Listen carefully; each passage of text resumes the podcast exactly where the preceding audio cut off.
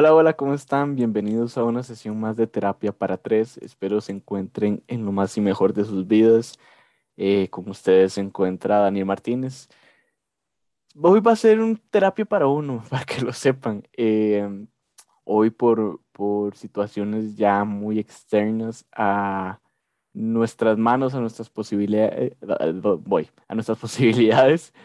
Eh, pues Ronnie y Leo no van a estar aquí presentes, entonces hoy va a ser un terapia para uno, el primero de muchos, creo yo, y ahorita les explico el por qué. Eh, bueno, antes de eso, antes de iniciar, los invito a que nos sigan en nuestras redes sociales como Terapia para Tres, tres con número en Facebook y arroba terapia guion bajo para tres, tres con número también en Instagram y Twitter. Ok, ahora sí, ¿de qué estoy hablando con Terapia para Uno y que ojalá haya más? Ok, esto es un formato nuevo, por así decirlo. Esto es un formato que, bueno, dadas las circunstancias, yo le estaba comentando a Ronnie que me gustaría eh, traerlo sobre la mesa.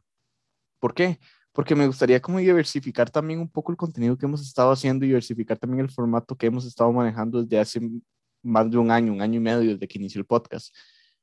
Entonces, em, se me ocurrió esto. ¿Esto qué quiere decir? Que no sé cada cuánto, ni siquiera, ni siquiera sé si terapia para uno sea un nombre oficial, pero esto es como una prueba una prueba que de hecho, dadas las circunstancias, se me dio hacerla a mí primero y que ojalá cada 15 días alguno de nosotros tres podamos eh, generar un episodio de estos.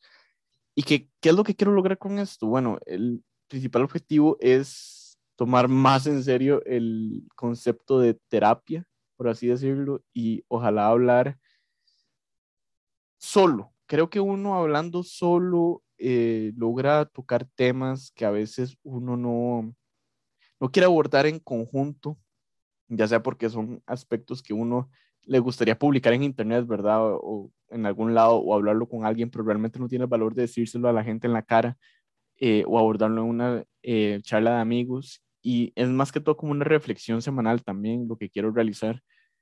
Em, entonces, siento yo como que esto es más eh, para nosotros que para ustedes, pero de igual manera me gustaría como que fuera algo que podamos estar utilizando cada 15 días y bueno, también ustedes eh, tendrán un descanso de lo que es información, lo que son eh, episodios muy informativos y nosotros también, ¿verdad? Y podemos desahogarnos mucho en este nuevo tipo de formato y que ojalá pues sea uno de muchos, ¿verdad? Em, ok.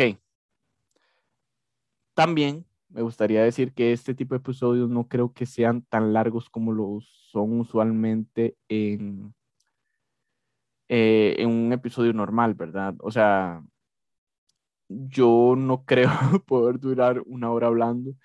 Bueno, tal vez sí, si tuviera como apuntadas los, apuntados los puntos que, quisiera abordar, pero realmente ahorita solo tengo como un punto en específico. Vamos a ir viendo si, si agarro algo más, pero no creo. Entonces no esperen como un episodio de una hora, maybe como de 20, 25 minutos o máximo media hora. Eh, ahí veremos, dependiendo de lo que tengamos que sacar cada uno de nosotros, pero, eh, pero sí, ese sería como el nuevo formato que nos gustaría hacer.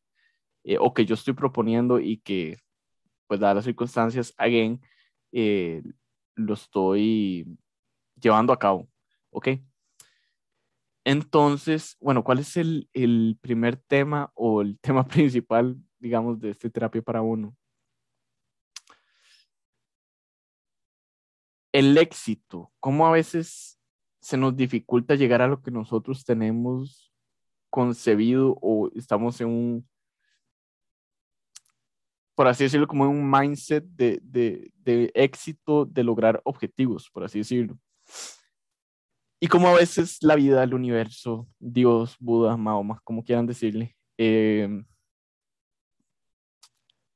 a veces se pone una piedra en el camino cuando todo el mundo, o por lo menos yo en mi caso, tengo todo planeado.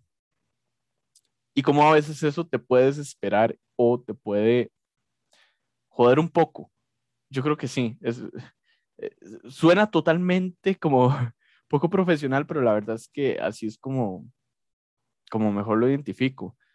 Eh, ¿A qué viene todo esto? Ok, como ustedes sabrán en el episodio pasado, si no lo escucharon, eh, Ronnie y yo estábamos haciendo desde hace más de cuatro meses, por ahí cinco alrededor de eso, eh, la tesis de licenciatura juntos, que por cierto, el viernes antepasado, sí, el viernes antepasado, viernes 20 de agosto, eh, defendimos tesis y, y de una vez le quiero agradecer a todo el mundo que, que nos apoyó, que incluso en redes, digamos, con puse un tweet cuando ya sacamos 100 y todo y nos felicitaron y todo el mundo nos apoyó.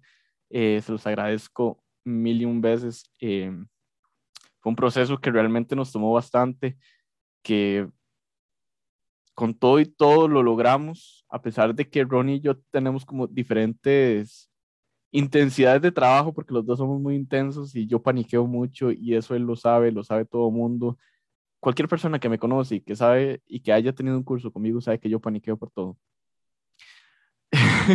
y al final todo resulta excelente.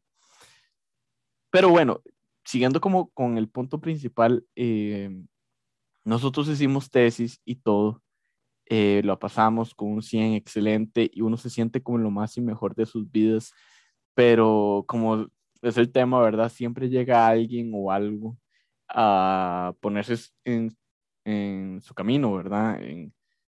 dependiendo de lo que estés logrando. En el caso de nosotros, puede que sea, eh,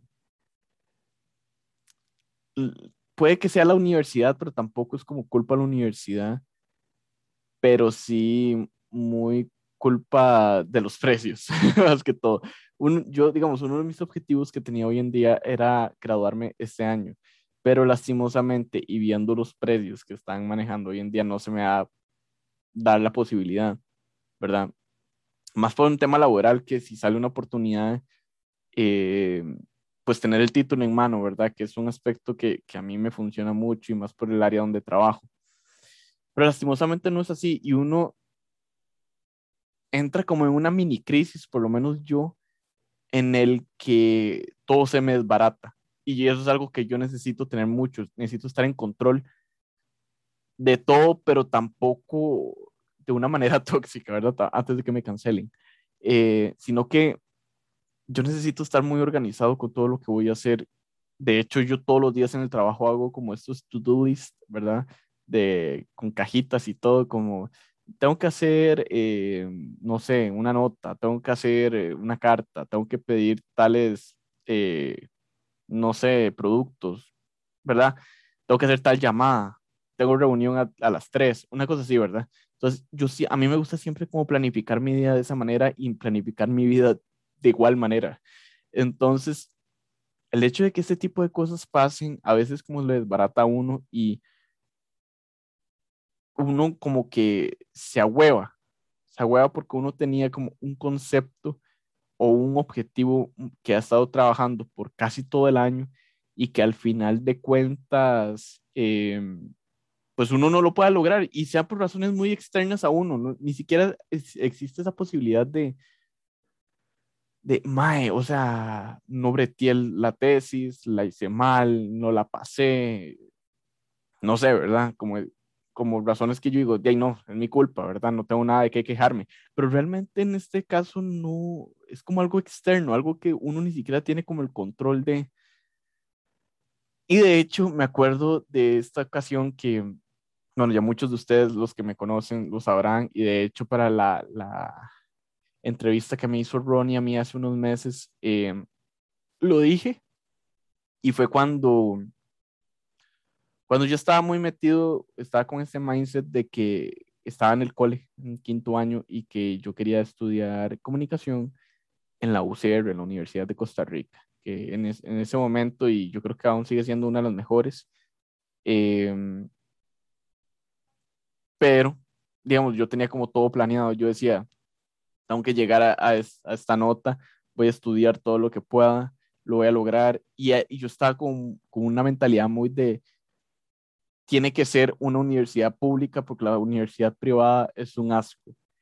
y a ver, yo creo que tanto pública como privada tiene sus pros y sus contras, ¿verdad? Tampoco, tampoco quiero estigmatizar la universidad privada ni tampoco estigmatizar la universidad pública, sino que son diferentes tipos de educación y las dos son muy válidas. Em, pero eh, yo estaba con ese mindset muy pegado en mi cabeza y eh, lastimosamente no llegué, sí pasé el examen, pero no llegué a la carrera.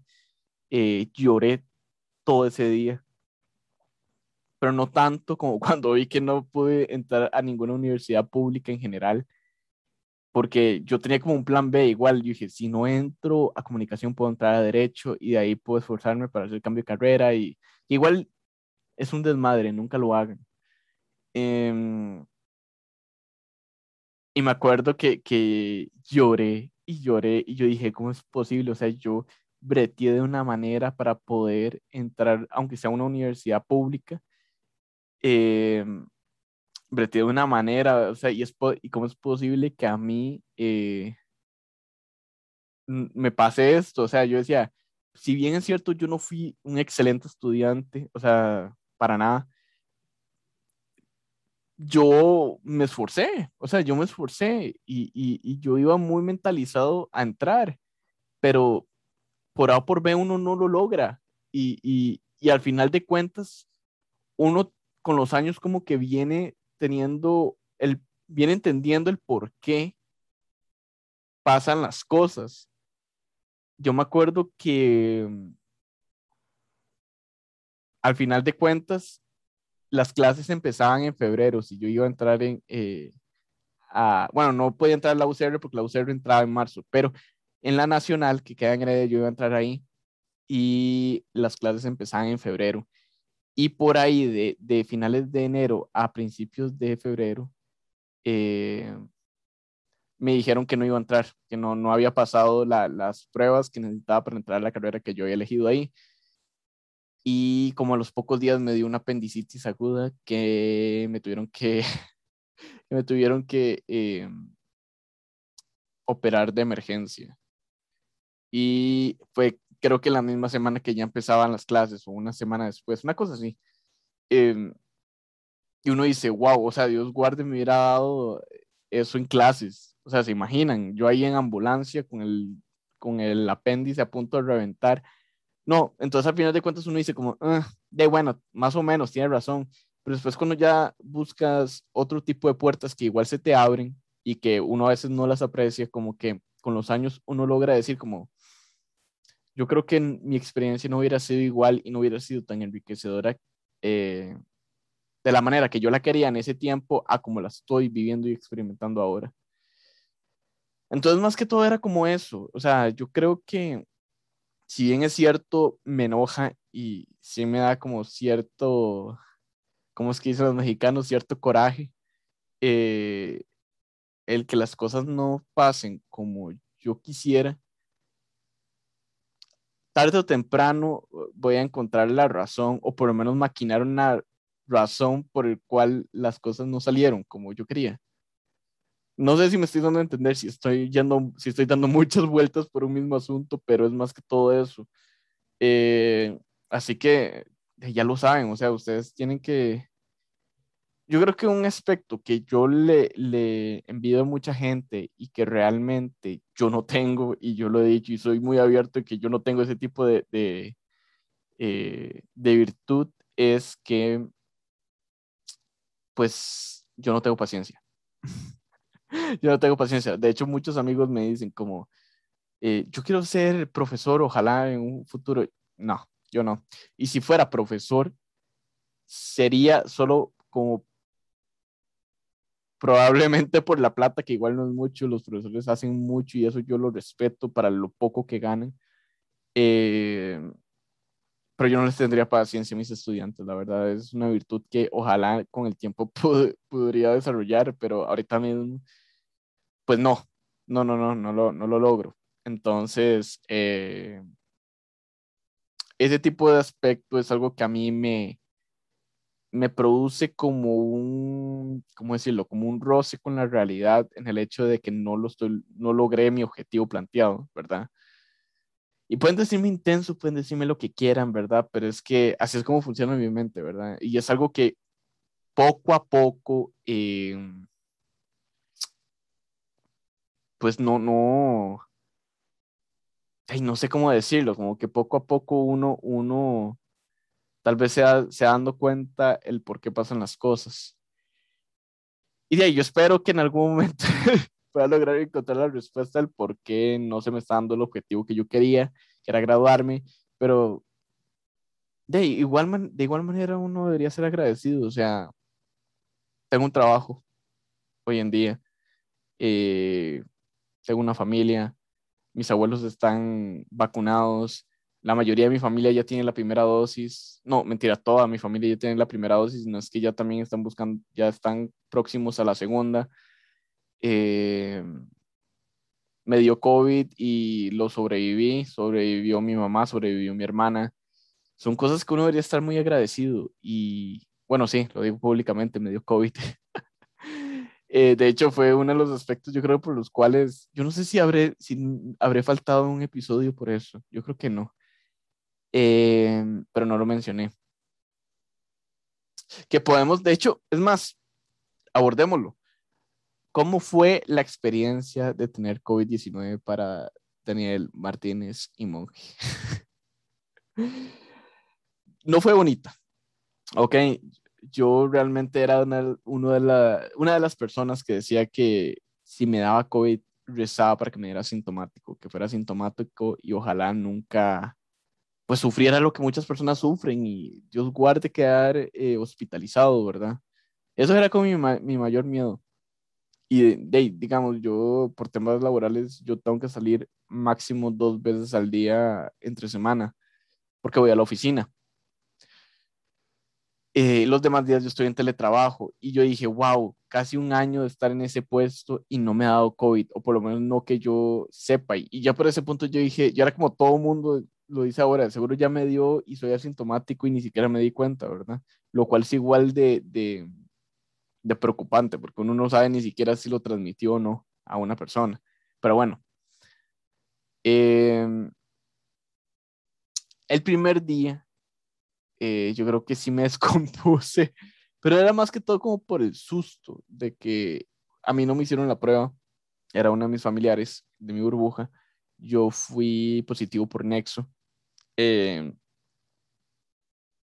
y de hecho, el primer día sí me descompuse, pero yo creo que fue más que todo por el, el, el susto. Sí, yo creo que fue como el susto, más que todo fue el día que, sí, que la persona que está dentro de mi burbuja se hizo la prueba.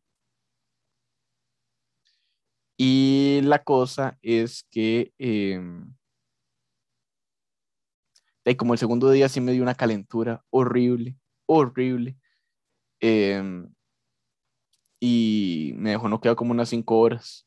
Ese fue el día de que sí me asusté un poco del, que sí amanecía el día siguiente como muy, muy bajoneado fue un aspecto que sí me, me, bajó mucho los ánimos. Eh, sí me sentía como low key, un poco triste, ¿verdad? Pero por dicha los demás días estuvieron mejor. Eh, a los demás miembros de mi burbuja sí, sí les dio como algo más, eh,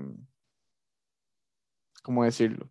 A una le dio cero, casi que nada de síntomas, digamos, pero ella ya estaba vacunada como por un mes y medio de anterioridad, entonces ya ella como que podría tener unos anticuerpos. Por el otro lado, eh, la otra persona sí le dio un poco peor. Por dicha no llegamos al tema de hospitalizaciones, por dicha. Eh, pero sí fue un, un, proceso lento. O sea, uno piensa que puede ser como un resfriado o algo así y que se le va al día siguiente, cosa que sí lo revuelca, pero se le va al día siguiente y no es así no es así y ojalá la gente nunca le dé porque eso no es bonito, no, no, puede que, puede que yo tenga ahora anticuerpos, digamos, tanto por la vacuna como por eh, el hecho de haber pasado por esa experiencia, pero, em, pero la verdad es que eh, no se lo deseo a nadie, ni, mi, ni, ni siquiera a mi peor enemigo.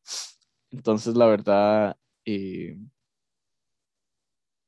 de ahí, eh, espero que, que, las personas que tengan, que se cuiden, que, no se dejen llevar, que sean los más positivos posibles, que sigan todas las indicaciones de los doctores que los están eh, vigilando. Y así poco a poco vamos a poder pasar por esta pandemia que ya van a ser casi dos años, ¿verdad? Uno no se lo cree, pero, pero las cosas son así, son así. Entonces, eh, de ahí no. Eh, yo creo que eso sería todo por, por este episodio. La recomendación que les tengo a ustedes hoy es un libro, de hecho, que me compré recientemente. El libro se llama El closet es para la ropa, de José Fabián Elizondo. Es un libro de temática LGBT son una serie de relatos del por qué, o más bien como una serie de relatos que una persona diversa, sea gay, lesbiana, bisexual, queer en general, eh, necesita, o eso es el planteamiento que hace el autor eh, para salir del closet. Un aspecto que, bueno, realmente desde mi punto de vista no es muy necesario, pero se siguen dando y muchas personas tienen miedo hoy en día de hacerlo y y ojalá, eh, no, ojalá, ojalá poco a poco ya ese tipo de aspectos se vayan disminuyendo, pero sí es una recomendación que les doy. Em, también les recuerdo tras las redes sociales para que nos sigan. Eh, nos pueden seguir en Facebook como Terapia para Tres, tres con número, y en Instagram y Twitter como arroba terapia guion bajo para tres, tres en número también. Y bueno, ya lo saben, eh, les saco cita para una próxima semana en una nueva sesión de terapia para tres. Hasta luego.